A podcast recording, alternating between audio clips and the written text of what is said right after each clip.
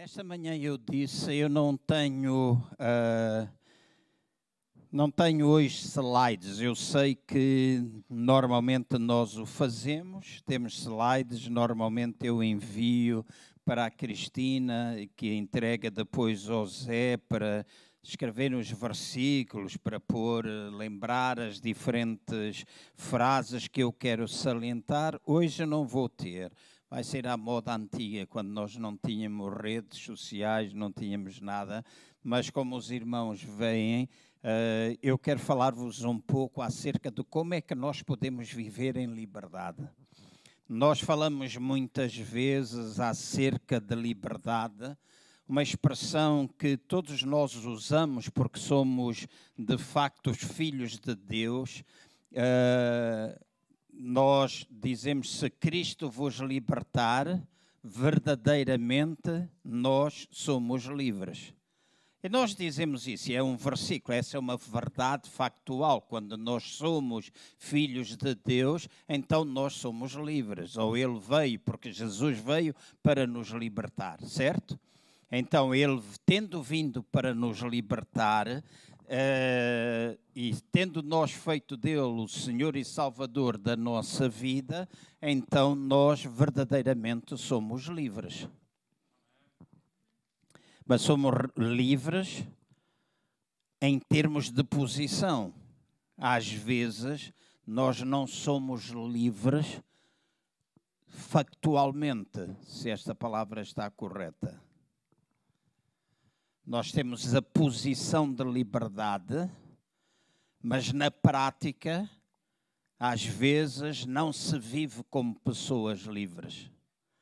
Às vezes, ainda há amarras, ainda há máscaras, ainda há insegurança, ainda há medo, ainda há traumas, ainda há uma série de coisas que estão dentro da vida das pessoas e que nós nem sempre conseguimos uh, detectar essas coisas quando olhamos uns para os outros, apesar de quando dirigidos pelo Espírito Santo, quando nós aprendemos e nos conhecemos uns aos outros, ser mais fácil nós começarmos a detectar isso, até pela sensibilidade do próprio Espírito Santo ou por algum conhecimento que nós possamos ter em relação a isso, porque tudo em nós fala. Nós dizemos e escrevemos aquelas frases bonitas no Instagram, escrevemos no Facebook, escrevemos que os nossos olhos falam. E nós às vezes pomos lá e ficamos todos contentes, mas os nossos olhos falam. Uhum. Mesmo atrás da máscara, os nossos olhos falam. E olharmos às vezes nos olhos das pessoas, somos capazes de perceber o que é que vai lá dentro. Hã? Então, às vezes há situações dentro da nossa vida que precisam ser trazidas, aquilo que é nossa posição em termos espirituais, como filhos de Deus, que precisam ser trazidas para a realidade da nossa vida. E eu creio que todos nós que estamos aqui temos um forte desejo de viver em liberdade e liberdade em todas as áreas da nossa vida. Amém? Nós desejamos ter liberdade financeira, por exemplo. Se vocês não querem, eu quero. Uhum. Eu não vou dizer que seja uma coisa que tu esbanjas, simplesmente tens e procuras, por quando nós somos abençoados, a palavra de Deus nos ensina, nós somos abençoados também para sermos canal de bênção. Amém? Para sermos canal de bênção. Então é importante que daquilo que nós temos, mesmo que às vezes nós consideremos que aquilo que temos é algo que é pouco, nós sempre podemos abençoar a vida de alguém. Nós sempre podemos abençoar alguém que está carenciado e quando nós falamos de abençoar, não estamos simplesmente a dar dinheiro, mas nós também podemos dar vida, nós podemos dar encorajamento, nós podemos ministrar a vida das outras pessoas. Então, queremos liberdade financeira, nós queremos todos pagar as contas. se nós temos dívidas, todos nós queremos ver-nos livres, livres das dívidas, certo? Claro, e dívida não é. Uh, eu não considero dívida se tu compraste a casa e estás a pagar a casa em prestações. Eu não considero isso. Desde que tu cumpras aquilo que foi um empréstimo para ti, tu não tens dívida. A casa ainda não é tua. Às vezes, esta coisa da gente comprar uma casa há 40 anos assim, só ao fim de 40 anos é que a casa é nossa, que até lá ela não é nossa, ainda pertence ao banco. Mas eu não considero isso dívida. Mas se tu comprares a casa e deixas de pagar ao banco, então passou a ser uma dívida. Tu não estás a conseguir cumprir as tuas obrigações. Se tu deves no talho, se deves na padaria, se não estás a conseguir pagar na mercearia lá do bairro, porque ao ao continente e Pingo Doce, ninguém fica a dever, né? ou paga ou não traz. Mas lá na mercearia do bairro pode-se dizer, ponha aí na conta, não é? Então, todos nós, se tivermos alguma dívida, nós queremos ver nos livros da dívida. Todos nós queremos ter paz na nossa família paz em nós mesmos, queremos ter vidas, vidas saudáveis, nós queremos uh, ter saúde. A semana passada eu não pude estar por causa do abscesso que voltou. Uh, voltou, né? E estava com a boca inchada, com febre, até fomos ao doutor Google, porque agora temos o doutor Google acessível com muita facilidade, ver se as dores no corpo, se a febre, podia ter alguma relação com o abscesso, porque está cheio de dores no corpo, mal conseguia mexer, e fui lá e encontrei que era possível, às vezes, a infecção do dente e tal, e li, até aprendi algumas coisas em relação a isso, mas uma das coisas foi dita é que eu vou ter de arrancar os dentes todos de cima para pôr uma prótese, fazer não sei quê, e meter-me assim aquela coragem de estar 36 horas ou, ou mais do que isso com a boca toda negra, etc.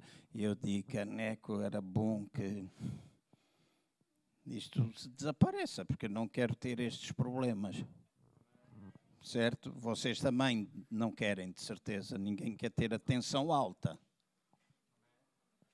Certo? Nós não queremos, nós não queremos ter na nossa saúde alguma fragilidade. Então, nas mais diversas áreas da nossa vida, nós queremos viver em liberdade. E nós podemos afirmar isso uh, com toda a convicção, temos de facto esse desejo muito grande de viver em liberdade, mas mais do que sabermos Cristo vos libertou e nós explicarmos espiritualmente nós estamos livres, não é assim? Temos essa posição em Cristo de liberdade, nós precisamos trazê-la ao dia a dia. E eu creio que o caminho para a nossa liberdade é feita passo a passo. Há coisas que nós precisamos ir deixando para trás. E às vezes, dentro da igreja, nós, como cristãos, porque aprendemos sobre a fé, e eu gostei muito, Chico, de, quando. Francisco, quando. Eh, nós, nós conhecemos mesmo por Chico e as pessoas também, é o Chico Armando. Né? E então, quando pregaste sobre a esperança, fui tão edificado, tão fortalecido, assim que essa semana andei a meditar na palavra e depois fui ler outra vez um pouco acerca da esperança, da fé e quis falar das irmãs da fé, não é? Uh, as fé, a fé das irmãs, não é? Uh, mas depois veio um peso outra vez para vos falar acerca disto, mas é importante nós utilizarmos a nossa fé, nós utilizarmos a esperança, nós utilizarmos o amor e Francisco Armando ele dizia que a esperança traz muitas vezes aquilo que está no nosso futuro para o nosso presente, a esperança que vai alimentar a nossa fé, e ele não, não desenvolveu o aspecto da fé porque o tema era a esperança, mas a nossa fé jamais pode funcionar se nós não tivermos esperança. Se nós não esperamos nada, nós não podemos ter nada. Né? Nós nunca vamos ter alguma coisa nova se continuarmos a fazer as mesmas coisas. Nós queremos liberdade e viver em liberdade, mas nós não podemos simplesmente ficar a dizer: Oh Deus, ajuda-me. E não quero que os irmãos pensem uh, que Uh, eu não confio no poder da oração, eu confio no poder da oração, Oramos pela situação da Paulo, oramos pela Esther, muitas outras situações, e nós vemos Deus intervir. Nós continuamos a acreditar num Deus de milagres. Amém? Num Deus que de uma forma sobrenatural responde muitas vezes à nossa oração. Mas, mas, escutem bem o que eu vou dizer, nem sempre é assim, porque há alturas em que nós oramos e Ele espera que nós façamos aquilo que Ele diz que nós devemos fazer, ou seja, a obediência também não está afastada daquilo que é fé, nem tampouco afastada da nossa oração né? porque quando nós temos a palavra de Deus, Ele dá-nos formas, dá-nos princípios essencialmente, nossos valores estão assentes na palavra de Deus, baseados nessa mesma palavra, e nós precisamos cumprir, entre aspas, nós precisamos fazer aquilo que a palavra de Deus diz para que nós encontremos, neste caso, a liberdade. E quando nós falamos de caminho para a liberdade, este não é os pontos principais que eu quero uh, focar nesta manhã, mas jamais eu posso avançar em relação à liberdade, a menos que eu reconheça que numa ou noutra área eu não vivo em liberdade, que eu estou preso. Certo? Que eu posso olhar para dentro de mim e diga nesta área eu não estou. E era bom que todos nós, em todas as áreas da nossa vida, pudéssemos estar a viver na, na sua plenitude. Jesus veio para nos dar vida e vida com abundância. Mas será que tu estás a viver em abundância na relação que tu tens com os teus sogros? Com os teus filhos? Com os teus pais? Tua, na tua saúde, nas tuas finanças, na, lá na, no teu trabalho? Será que tu estás a viver com um bom ambiente lá no teu trabalho? Isso está a fortalecer o teu crescimento ou não está? Então, se não estiver, então pode haver plenitude em tantas áreas, mas há uma que está ainda a aprisionar-nos. Então, nós não estamos a viver como deve de ser. Então, o que eu quero dizer é: há um caminho excelente, há um caminho ideal, há um caminho proposto por Deus, há uma posição na qual nós nos encontramos, que é uma posição de que Cristo nos libertou, essa é uma, uma, uma posição por direito enquanto filhos de Deus, mas depois há este trabalho que eu e vocês precisamos fazer, passos que nós precisamos dar. E quando nós falamos destes passos na igreja, e às vezes enquanto filhos, nós temos dificuldade porque são palavras que nós associamos normalmente àqueles que não conhecem Jesus.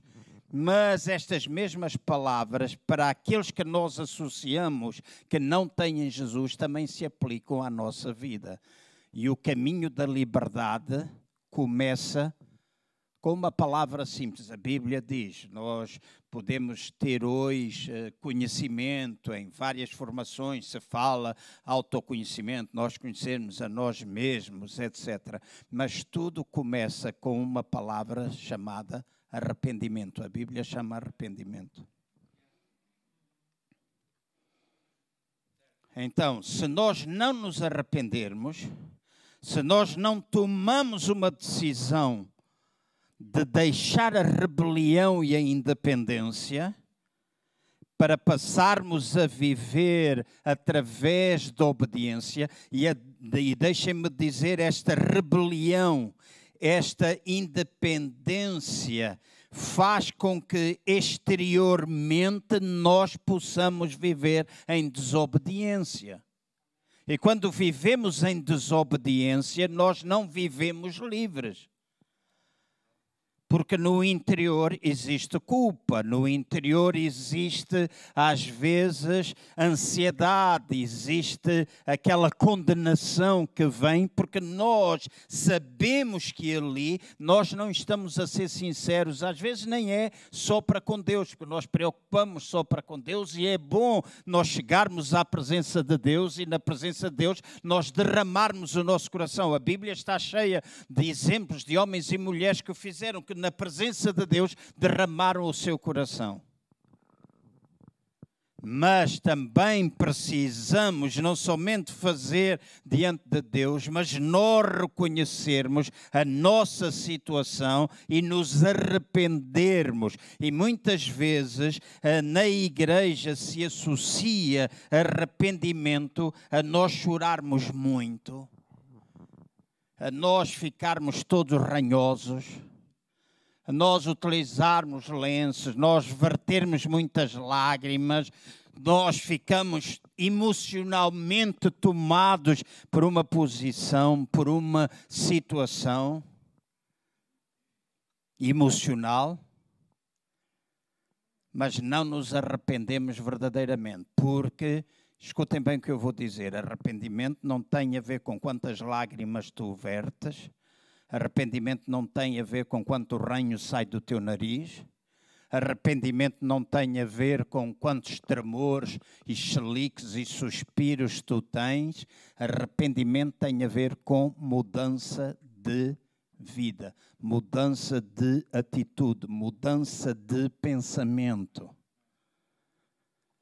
Então, se eu quero viver em liberdade, se eu quero experimentar liberdade na minha vida e não quero ficar debaixo desta dependência constante, então eu tenho de pensar que tudo vai começar com uma decisão que eu tomo para abandonar aquilo que nós muitas vezes dizemos ser pecado, e mesmo que não seja pecado, aquilo que é iniquidade, aquilo que é transgressão. E nós já falámos isso algumas vezes, que muitas vezes aquilo que nós chamamos pecado não é nada mais, nada menos do que uma iniquidade que está a passar de geração em geração. Não é, às vezes, é simplesmente isso. Vamos dizer assim se o meu bisavô era uma pessoa que se embriagava e por consequência, e eu ouço, ainda ontem estava com uma, uma irmã nossa que é pastora numa igreja da cidade, onde está inserido também, no grupo de igreja onde está inserido o pastor Jacinto Rosa, e ela estava-me a dizer: Eu bebo de vez em quando um pouco de álcool, mas na maior parte das vezes eu não bebo álcool, porque há um histórico de gente que se embriagava na nossa família, tanto por parte da minha mãe como por parte da minha mãe, do meu pai. Então nós tomamos a decisão de não beber. E isso é uma iniquidade que vai passando de geração em geração. E a Bíblia, quando fala de passar até à terceira ou quarta geração, se vocês forem lá ver, e no original não está a falar de maldições, o que passa de geração em geração é a iniquidade. E o que é que é a iniquidade? É o desejo, é aquilo que está lá no íntimo. Então, se o bisavô era alcoólico, o, o, o filho dele, portanto, o nosso avô, que aprendeu, que recebeu daquilo que vem dos seus pais, ele também tem a inclinação para o alcoolismo, por sua vez passou ao filho, ou seja, o nosso pai também, por sua vez vai passar para nós, porque somos filhos do pai, mas também pode ser da mãe, porque há mulheres que Cuidado com elas. Agora, o que eu quero dizer é esta iniquidade, este desejo que vai passando de geração em geração, e nós podemos até arranjar mil e uma desculpa para esta situação, mas quem resolve o problema não é o nosso bisavô, nem o nosso avô, nem o nosso pai, nada disso. Quem resolve o problema somos nós. Somos nós que temos de tomar a decisão a partir de mim, começando comigo, nada destas coisas vão acontecer. Então nós não ficamos simplesmente a olhar para as coisas e arranjamos desculpas, porque nós gostamos muito de arranjar desculpas de contar uma história relacionada com as coisas que nós vivemos. Então não adianta nós desculparmos-nos, o que uh, temos de fazer é arrepender, é tomar consciência daquilo que está a acontecer na nossa vida e fazermos alguma coisa, fazermos alguma coisa para que aquilo que está associado à nossa identidade, e a nossa identidade como filhos de Deus é de que nós somos livres e somos livres por direito, então aquilo que nós somos livres, na realidade, pela nossa posição em Cristo, tem de ser trazido para a nossa vivência do dia a dia. Então, a iniquidade, e nós podemos dizer iniquidade, eu, eu gostava, gostei muito, foi muito libertador quando eu tinha 14 anos, 15 anos de idade, ouvir um professor da escola dominical. Né, assim, na igreja onde eu cresci, o trabalho que as crianças chamava-se escola dominical. E um professor da escola dominical, ele um dia estava a falar, e eu era adolescente, e ele disse-me uma coisa que para mim foi libertador, foi muito libertador, e até hoje eu nunca me esqueci, porque adolescentes, 14 anos, 15 anos, nós começamos, quando a gente vê uma daquelas miúdas, os olhos até saltam de órbita né, começam. Vocês já viram aqueles bonecos animados, né? Que o olho sai fora e começa a andar. E ele disse: Não tem mal nenhum quando a gente vai na rua e vê uma miúda gira, toda bacana, etc., toda sexy. Não tem mal nenhum se nós olhamos e vimos e dizemos. É. Ele dizia: o problema não está no primeiro olhar, o problema está no segundo. Porque o primeiro olhar constata o facto, o segundo olhar gera um pensamento, uma coisa que vem à nossa mente. O problema está é quando os nossos olhos viram um aparelho de raio-x. Foi a expressão que ele utilizou. O problema está quando os olhos ficam raio-x. O que é que quer dizer com isso? Quando a gente olhou para uma, uma miúda gira, a gente teve, que coisas dão gira e não sei o quê, mas depois nós despimos aqui dentro. E quando despimos aqui dentro, ninguém vê. Certo? Ninguém sabe.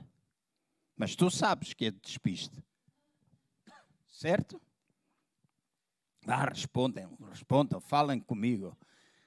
Vocês têm máscara?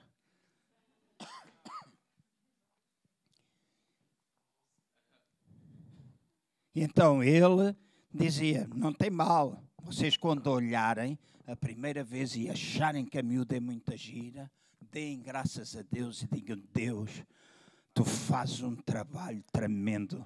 Isto é uma obra da tua criação. E eu nunca me esqueci que ele me ensinou isso. É uma obra da tua criação. Eu te louvo pela tua criação. E aquilo a mim ajudou-me muito. Me ajudou-me muito. Então, cada vez que eu via, passei a ter uma vida de louvor e adoração. 14 anos, nunca louvei tanto na vida como naquela altura. Estava sempre a louvar, oh glória, oh glória. Louvado seja Deus, a obra das tuas mãos é tremenda. Tu és maravilhoso, etc, etc, etc. Então, a iniquidade, esse desejo, essa, essa hum, coisa que vai passando de geração em geração, pode dar origem a uma transgressão. E a transgressão, ouçam bem, eu podia olhar, podia não dar graças a Deus, eu podia ter os meus olhos como uma máquina de raio-x, então no meu coração, quando eu, na minha cabeça, quando eu despia, eu aceitava interiormente, né, assim, ai, caneco. Como aquela música dos brasileiros, ai, se eu te pego, eu não sei muito bem, não é? Mas eu olhava, se aceitava cá dentro, deixa-me dizer, por tu utilizares o teu aparelho de raio-x, tu já pecaste? Não. Deixa-me dizer, não. Tu tiveste a iniquidade, o desejo, dentro do teu pensamento despiste, ou seja, tu transgrediste, e a Bíblia fala destas três palavras: iniquidade, transgressão e pecado. Então, tem o desejo, tem a transgressão, que é a aceitação daquilo que nós inicialmente observarmos. O pecado é quando a gente consuma o ato. Então, se eu quero ir para a liberdade, eu preciso de lidar ou me arrepender daquilo que eu faço, daquilo que às vezes pode, e vocês vão dizer, então, mas não lidamos com os pensamentos. Claro que a gente deve lidar com os pensamentos, mas não devemos fazer como um amigo meu, um missionário. Uma vez eu estava em Miami e quando saí do apartamento onde eu estava alojado e fui para o restaurante, uh, ia pelo caminho, na altura era a Ana, a Cristina que ia comigo, íamos com um missionário e quando a gente ia pelo parque de estacionamento, vimos um Chevrolet Corvette. Eu sempre gostei do Chevrolet Corvette, amarelo, lindo. Era lindíssimo. E eu pus os olhos no Chevrolet Corvette. E quando sai de lá, quando o Chevrolet Corvette estacionou, sai de lá de dentro uma, um avião. Lá em Angola diz um condomínio. Saiu de lá um condomínio daquele tremendo, sai cabelo loiro, etc. E a primeira coisa que eu fiz foi dar, disse, epa, mulher linda pra caramba. Disse, batinar, mulher linda pra caramba. E a gente continuou a andar. O missionário, quando a gente, eu disse, eu disse, mulher linda, eu comecei a ouvir ele a orar em línguas. E eu pensei, estou a ser pouco espiritual. Pensei para mim, estou a ser pouco espiritual, porque eu estou aqui a dizer mulher linda e ele está aqui a orar em línguas. Falava. E eu continuei a andar com a Ana, não voltei a olhar, mas de repente eu notei que ele não ia ao meu lado, ficou para trás, voltado, deixou-nos andar, ficou voltado a falar em línguas, mas a olhar a segunda, a terceira e a quarta e a quinta e a sexta, e não sei quantas vezes ele o fez. Então, deixem-me dizer, estas são situações que todos nós vivemos, certo? Falem, certo, não é? São situações que nós às vezes enfrentamos. Há coisas que podem ser iniquidade, há coisas que podem ser transgressão, há coisas que podem ser pecado e nós precisamos arrepender-nos, nós precisamos chegar à presença de Deus e pedir perdão. Nós precisamos perceber qual é o preço que nós temos a pagar por deixar aquelas coisas de maneira que nós possamos dar o primeiro passo para a mudança da nossa vida. E isto eu estou a utilizar um, um, uma imagem visual que os homens entendem muito bem, mas não é só os homens às vezes que entendem, as mulheres também têm esse problema quando às vezes estão no local de trabalho e encontram o marido que não é, encontram o colega que não é como o marido delas, elas também olham segunda, terceira, quarta, quinta e sexta vez. São diferentes, mas também olham. Então é uma coisa que nos toca a todos, mas nós podemos eh, olhar para este aspecto físico, mas quando nós nos juntamos a falar mal uns dos outros, é errado ou não é? É pecado. Quando nós fazemos uma série de coisas na nossa vida, acaba por ser pecado. E se é pecado, nós temos necessidade de nos arrependermos. Então, o primeiro passo que eu tenho de dar para a minha vida em liberdade é nós nos arrependermos, é nós sairmos desta posição de independência, desta atitude de rebelião e nós podemos começar a viver de uma forma livre. Então, arrependimento é essencialmente mudança de atitude. Cá estou eu encravado com estes fios. Eu acho que eu tenho que ter três micros suplentes aqui em casa. Então, é nós passarmos de uma atitude de independência para uma atitude de submissão. E quando nos arrependemos, nós começamos a trazer o facto, aquilo que é a nossa posição, nós começamos a trazer para a nossa realidade, porque começamos a negar-nos a nós mesmos, começamos a tomar a nossa cruz e seguir a Jesus. E tomar a nossa cruz não tem a ver com nós vivermos sem liberdade ou quando alguma coisa acontece de errado, nós dizemos isto é nossa cruz. Porque se Cristo nos veio libertar, Ele veio libertar de tudo na nossa vida. Nós dizemos, ah, gostamos de dizer, esta é nossa cruz, esta é a minha cruz. Não, se o teu filho é toxicodependente, essa não é a tua cruz. Tu tens de orar, tu tens de crer, tens de esperar que haja liberdade para a vida dele. Certo? Alcoolismo ou qualquer outra área da vida. Não estou, não quero citar muitas coisas para não perder o meu tempo, mas simplesmente trazer alguns de, exemplos para vocês. Tomar a cruz para mim é escolher de forma voluntária, crucificar-me a mim mesmo para me submeter à sua direção, submeter-me àquilo que Ele está, diz que está destinado para mim. E está destinado para ti. E como resultado de eu tomar a cruz, de eu cruzar a minha vontade com a vontade dele, que está a minha, que está a vontade dele, então eu cruzo, é cruz. Então eu começo a seguir Jesus eu começo a caminhar com Ele. Então, o primeiro passo é arrependimento.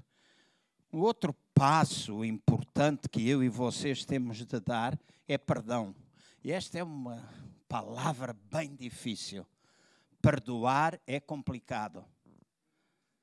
Certo? Vocês podem estar aqui até com uma atitude dizer, não, isso é muito fácil, eu eu esqueço o caneco. Não, se tu dizes que esqueces, mas quando dizes eu nunca mais falo, eu nunca mais quero, eu nem olho para a cara dele, eu nunca, não perdoaste ainda. Presta bem atenção, não perdoaste ainda. Então, perdão é alguma coisa que nós temos de fazer de maneira que nós possamos estar edificados na nossa fé em Cristo, alcançar vitória sobre o inimigo, de maneira que nós possamos viver em restauração, nós possamos viver em perdão no nosso dia a dia. E deixem-me tornar isto bem claro: perdão não é uma opção, perdão é um mandamento, perdão é um princípio da palavra de Deus. E esses princípios devem ser obedecidos pela fé. Então, se não é opção, se é um valor, se é alguma coisa, um mandamento que eu tenho de obedecer pela fé, porque perdoar tem de ser pela fé. Nós temos de utilizar a nossa fé.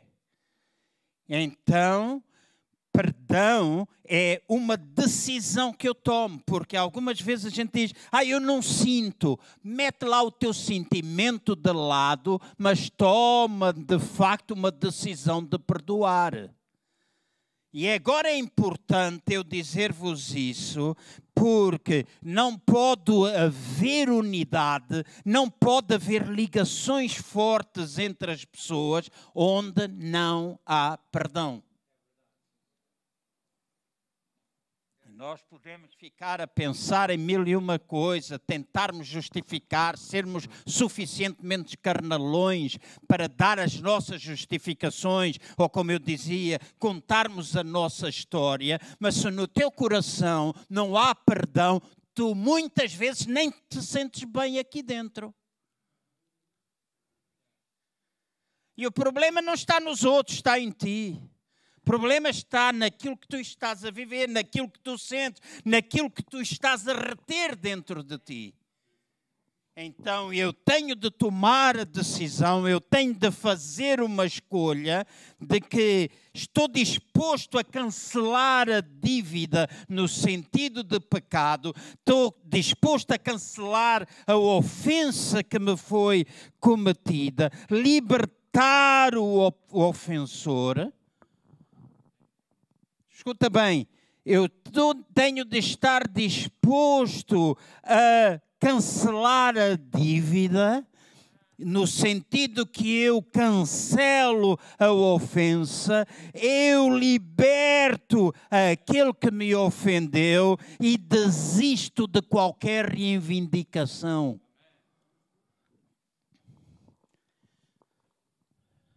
Quando eu estive em Angola, Angola foi um país que me trouxe muitas lições e mudou-me muito. Francisco Armando. Mudou muito. Já tive a oportunidade de dizer muitas coisas que eu vivi lá, nunca pensei viver.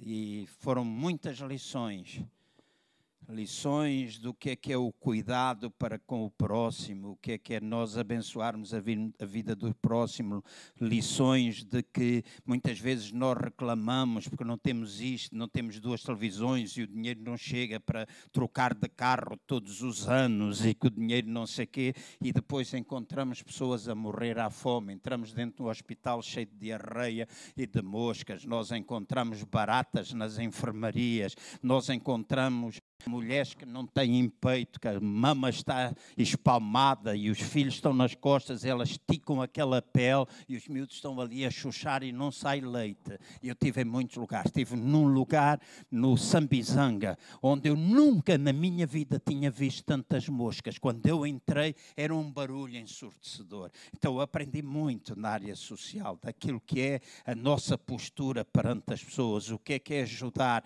o que é que é da minha da minha receita, daquilo que eu recebo, poder tirar dinheiro para poder abençoar. E não tem a ver com o dízimo ou as ofertas que eu tenho de dar na igreja, mas há o poder dar. E deixa-me dizer, eu estabeleci uma meta para mim mesmo e eu vou lá chegar. Vou lá chegar, escute, fiquem certos disso. Há muitos anos atrás eu estive na América Conheci um homem chamado Cardone, dono de uma fábrica de recuperação de peças. Ele dava 90% daquilo que ele ganhava e vivia com 10%. E tinha três casas, tinha carros, tinha barcos, tinha muita coisa. E muita gente diz: ah, ele dava porque tinha. caneco tu começas? Estás tudo disposto a dar um euro? Estás tu disposto a dar 10 cêntimos ou tu continuas forreta e olhar única e exclusivamente para ti? Isto é uma atitude, é uma mudança. Isto é arrependimento, é uma mudança de mentalidade.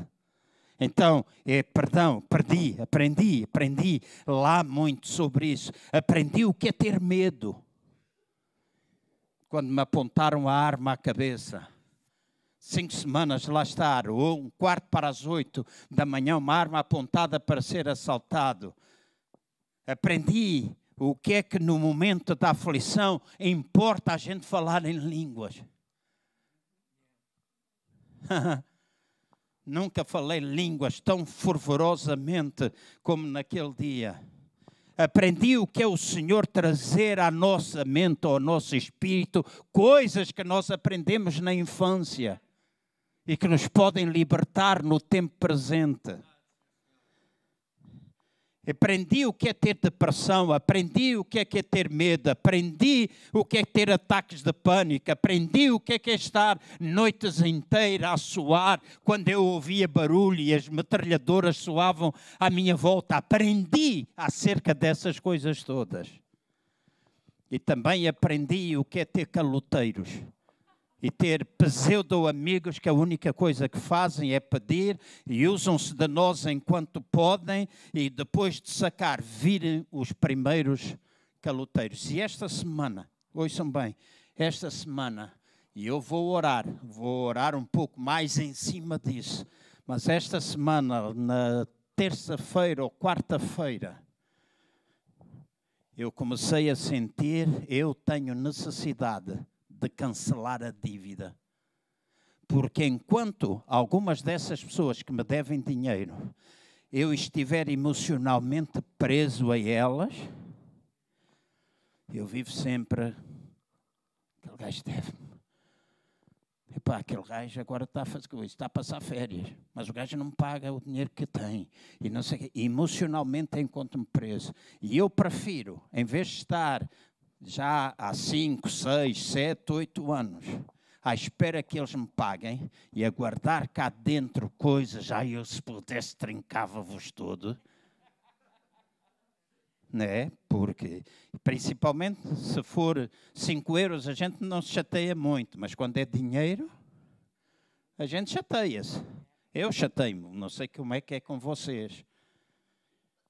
Mas na realidade, Cristina, eu, aquilo é, às vezes, quando estamos com os intestinos, coisas, vocês nunca tiveram a vossa barriga a falar. E às vezes aquilo cá dentro. E esta semana, terça, quarta-feira, máximo, eu comecei a pensar: o melhor é eu libertar estes devedores libertos, eu cancelo a dívida deles, e se eles mais tarde me vierem a pagar, é ganho, é lucro. Se não me pagarem, eu cancelei a dívida, eu dei. E se eu dei, eu vou ser abençoado. Porque aqui está outra vez o princípio, a liberdade a ser trazida para a realidade. E se houve alturas que fez falta, houve muitas alturas que fez falta. Então, quando nós falamos de perdão, quando nós falamos de experimentar a liberdade, nós temos de pensar nestas coisas, porque a Bíblia diz: se teu irmão pecar contra ti, vai, repreende entre ti, só se te ouvir, tu ganhaste o teu irmão. Então, se nós temos feridas, se nós temos coisas eh, contra alguém, se nós temos, é importante o mais rapidamente que a gente puder cancelar estas coisas. E tu cancelas às vezes até falando alto.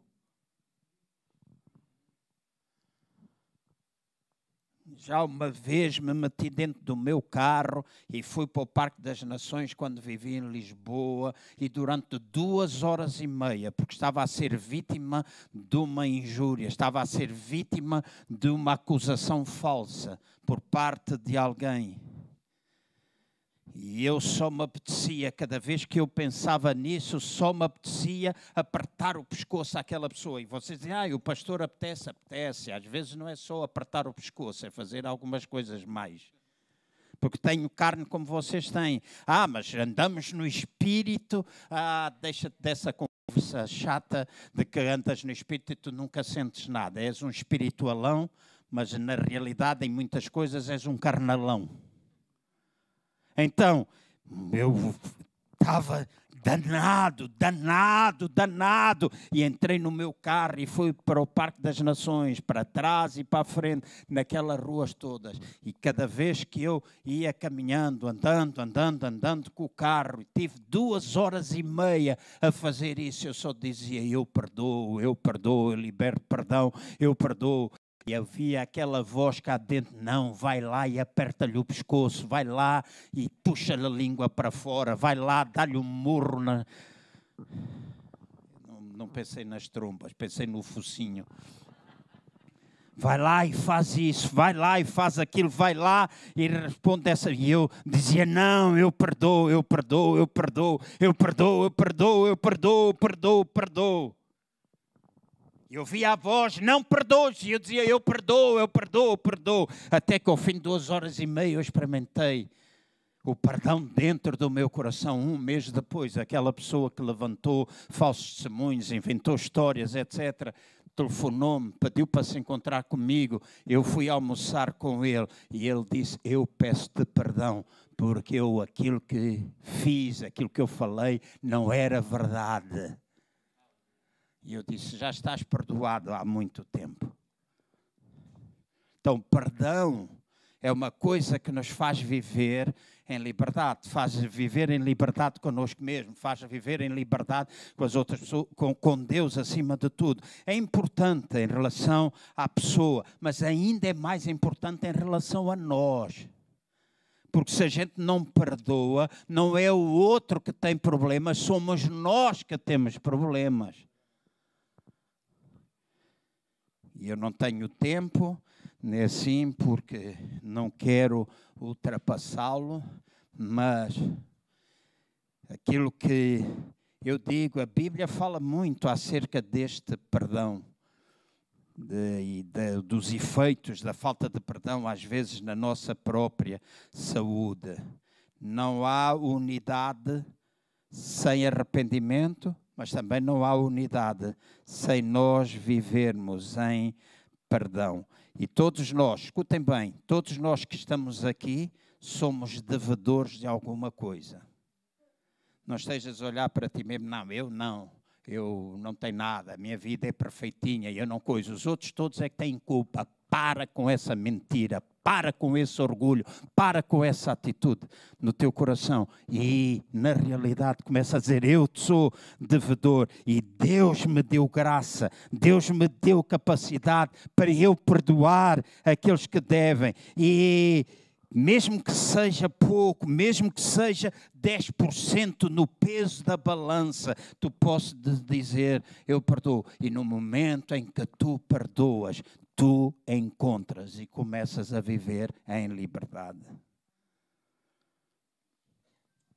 Terceiro, arrependemos, perdoamos, mas para viver em liberdade, eu preciso também confessar.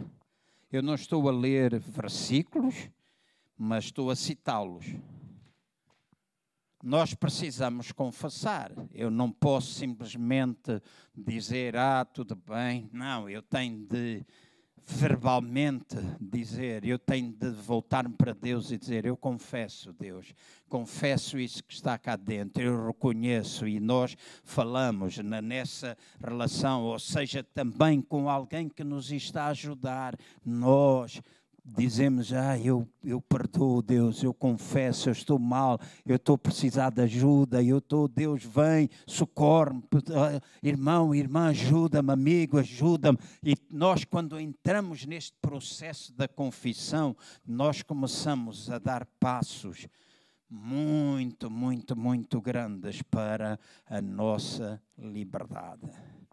As pessoas podem às vezes não entender, às vezes as pessoas até podem, e alguns de vocês que estão aqui, ao ouvirem, podem estar a dizer o que é que ele está para ali a dizer e desprezar esta palavra nos seus corações. Eu não sei o que é que vai dentro da tua mente, mas podem desprezar. Há pessoas que entram por um lado e saem pelo outro. Mas quando eu confesso, eu revelo aquilo que está escondido. Eu revelo aquilo que está nas sombras. Eu revelo aquilo que está no oculto, no meu interior. E quando eu trago isso para a luz e recebo o perdão de Deus, eu começo verdadeiramente a andar na luz de Cristo. Eu começo a andar na luz. Eu começo a andar na luz.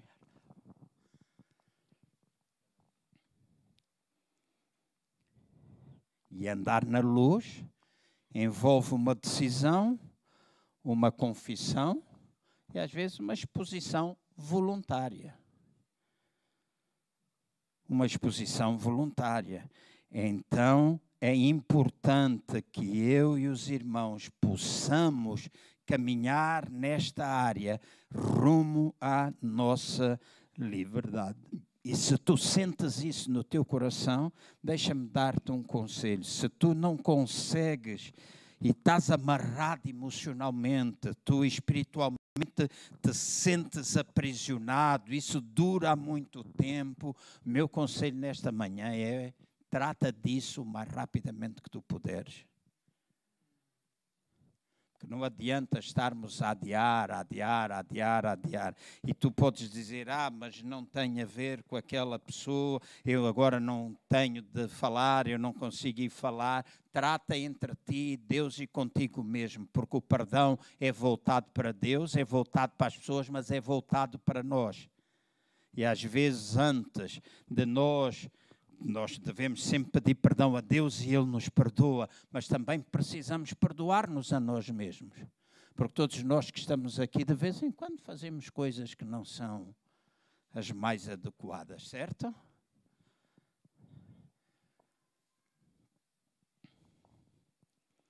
Eu sei que alguns de vocês às vezes ficam a dizer ele, a idade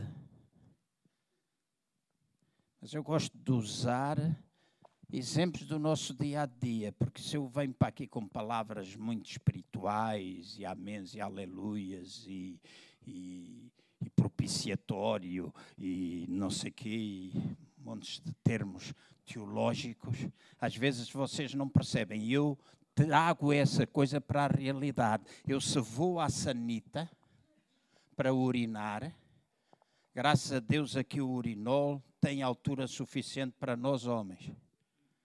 Né? Pelo menos para mim, que sou alto. Quando é aqueles urinóis que estão lá no fundo, eu fico sempre, deixa lá ver se isto não cai nas calças. É a realidade, as senhoras vão e sentam-se lá na sanita, é fácil. Mais fácil. É, ah, mas a, a, gente tem nojo porque a casa de banho está suja. Ah, enquanto houver papel higiênico, a gente faz ali uma tampa, não é? E fica tudo resolvido. A gente toma, quando entra, às vezes sujo o chão, todo cheio de urina. Na nossa casa, se nós vamos estar na sanita e não vamos sentar, estamos com coisa e a gente faz de pé e aquilo está lá embaixo, nós estamos cá em cima e fazemos xixi e salta para fora. Às vezes estamos tão apertadinhos, o primeiro esguicho vai não sei parar aonde às vezes vai à tampa da sanita, às vezes vai diretamente para o chão. E quando nós vemos isso, nós ficamos chateados. Eu, se vejo isso, a primeira coisa que faço depois de é pegar num monte de papel higiênico, faço assim, às vezes enrolo outra vez, molho em água e limpo. Estou a ser dar descrição. Estou. Porque às vezes, na nossa vida, nós fazemos xixi fora do penico. Nós às vezes fazemos xixi fora do urinol, nós às vezes fazemos xixi fora da sanita. E é importante nós termos a humildade suficiente para confessar isso. Humildade suficiente para nós confessarmos, a humildade suficiente para nós reconhecermos. E quando assim o fazemos, nós perdoamos a nós mesmos nós perdoamos os outros, nós recebemos perdão de Deus e nós começamos a andar e a viver em liberdade. E este é o último ponto, porque já passei, creio eu, cinco minutos, e essa é uma dificuldade que eu tenho. Enquanto estou a pregar, querer entregar-vos tudo. Mas é pouquinho. Arrependo eu meto o perdão, o que é que eu meto a seguir? A confissão e o que é que eu devo meter a seguir da confissão? Principalmente quando nós estamos a falar de relacionamentos entre pessoas. Quando nós estamos a falar uns com os outros, nós andamos a denegrir a imagem do A, do B e do C. uma coisa tão simples como esta: restituição. Restituição. Então, se eu venho para o Isaac e me sento lá no restaurante, tu aguentas comigo, Isaac? E sou tão amigo dele, faço tanta festinha e aproveito a oportunidade de dizer: epá, o pastor Rui nem sabes o que é que aconteceu. No outro dia, a gente foi a um restaurante pá, e o gajo bebeu dois jarros de sangria e tombou. Quando se levantou, tombou. Mas aquilo que eu estou a fazer nem tão pouco é verdade. Estou simplesmente a querer colocar sobre ele alguma coisa que ele nem fez. E eu estou a usar um exemplozinho assim pequenino, e vocês, nem preciso dar-vos exemplos, vocês sabem daquelas coisas que são bem maiores.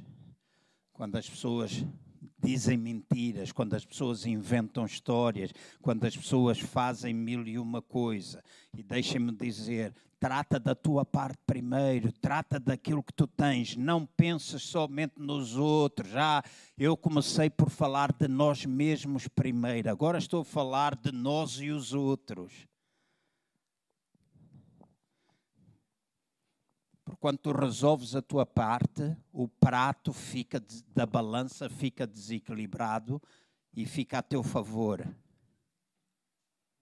Estás-me a ouvir? quando se trata de perdão e tu resolves esta situação, o prato pode continuar desequilibrado. Estava assim e assim. Mas de repente muda, porque tu resolveste a tua parte e Deus vai fazer o resto. Agora é importante restituir. Se eu andei a inventar histórias da Cristina, e andei a inventar uma história qualquer acerca de, dela e é mentira, e de repente eu chego, né, pois isto é mentira, eu devo restituir, ou seja, eu devo repor a verdade. E nós cristãos não gostamos de fazer isso, e muito menos as pessoas. Certo, Liliana? É complicado às vezes.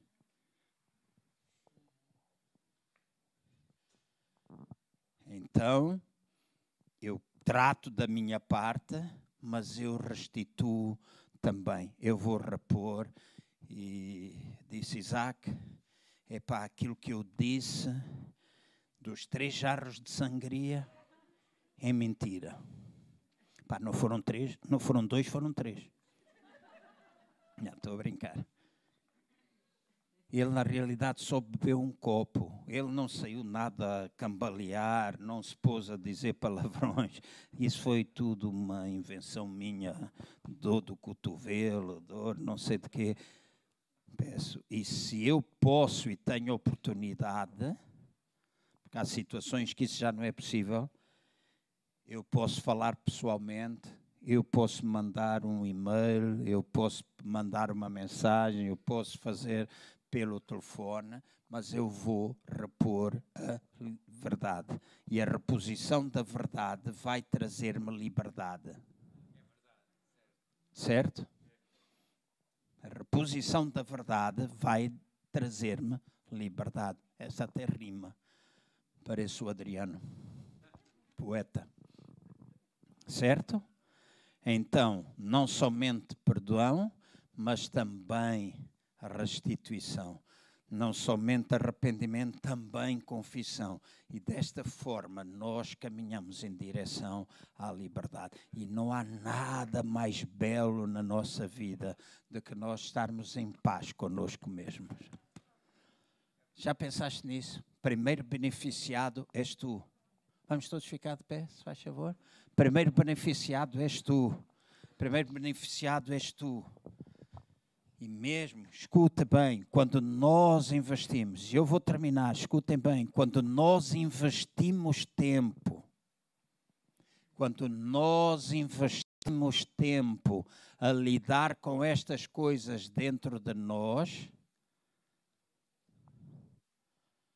nós começamos progressivamente, passo a passo, a começar a viver em liberdade. Às vezes isto não é uma coisa assim instantânea, às vezes é uma coisa progressiva, às vezes é um processo que demora algum tempo na nossa vida, mas transforma-se num processo de veras importante para cada um de nós.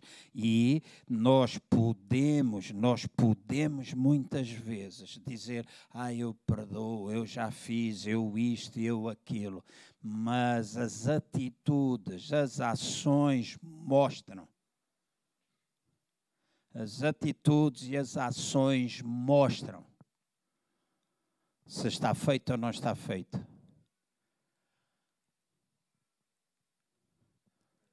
Às vezes até a forma como tu te sentas na igreja mostra. É puxado? É puxado, sim. Às vezes a maneira como se faz uns com os outros. Há tanta coisa a mostrar. Aquilo que sai da nossa boca. Aquilo que, a história que a gente conta. Mostra se de facto a gente lidou ou não lidou. Querem viver em liberdade? Tenho certeza que sim. Vocês querem. Imagina, e deixem-me terminar com esta pergunta para tu pensares ao longo desta semana. Como é que será a tua vida se tu determinares. Estou a olhar para ti, Rui, mas não estou a falar. Também falo para ti como falo para mim. Mas imagina como será a tua vida se tu lidares, se tendo estas coisas que te aprisionam, lidares com ela. Quanto é que isso não vale?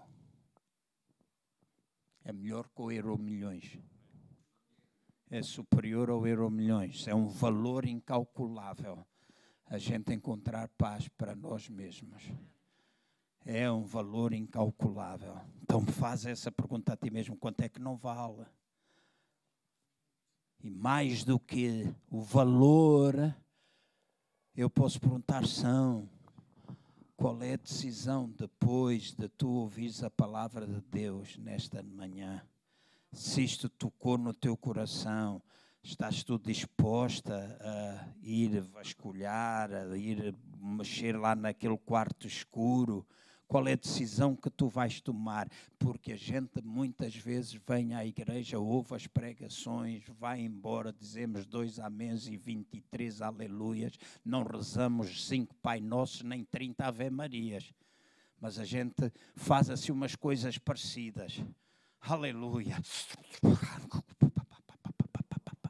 E a gente tem a nossa religiosidade, a nossa forma religiosa, mas a coisa mais importante é qual é a decisão que nós tomamos com aquilo que nós ouvimos, se aquilo que não, é, não, se nós não estamos verdadeiramente a viver em liberdade, quanto tempo é que tu vais investir esta semana para sondares o teu coração? O salmista dizia: Sonda-me, ó Deus, sonda-me, ó Deus.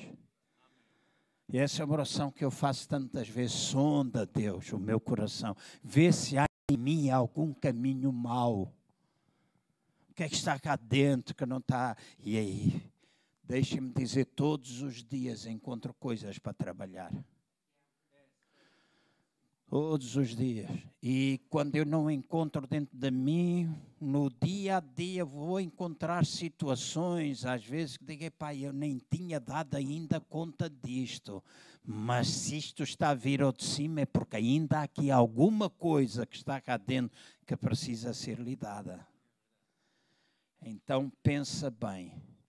Arrependes, tu perdoas, tu confessas, mas tu também restituis. Eu vou pedir que tu te possas virar para o irmão que está ao teu lado, agarres na mão dele, nós vamos terminar. Não foi assim tão mal. Não é, Cristina? Ainda estou dentro do tempo de usar, né? Mais ou menos, né? É uma brincadeira. Mas pega no, na mão do irmão. Se tu puderes e quiseres, claro, fala, diz: olha, eu vou fazer desta maneira, eu vou fazer daquela maneira, eu tomo esta decisão esta semana, eu vou, ou se não quiseres orar, fala qualquer coisa àquela pessoa que está ao teu lado. E se tu achas que não tens nada, eu termino com esta prenda para ti. Isso chama-se orgulho.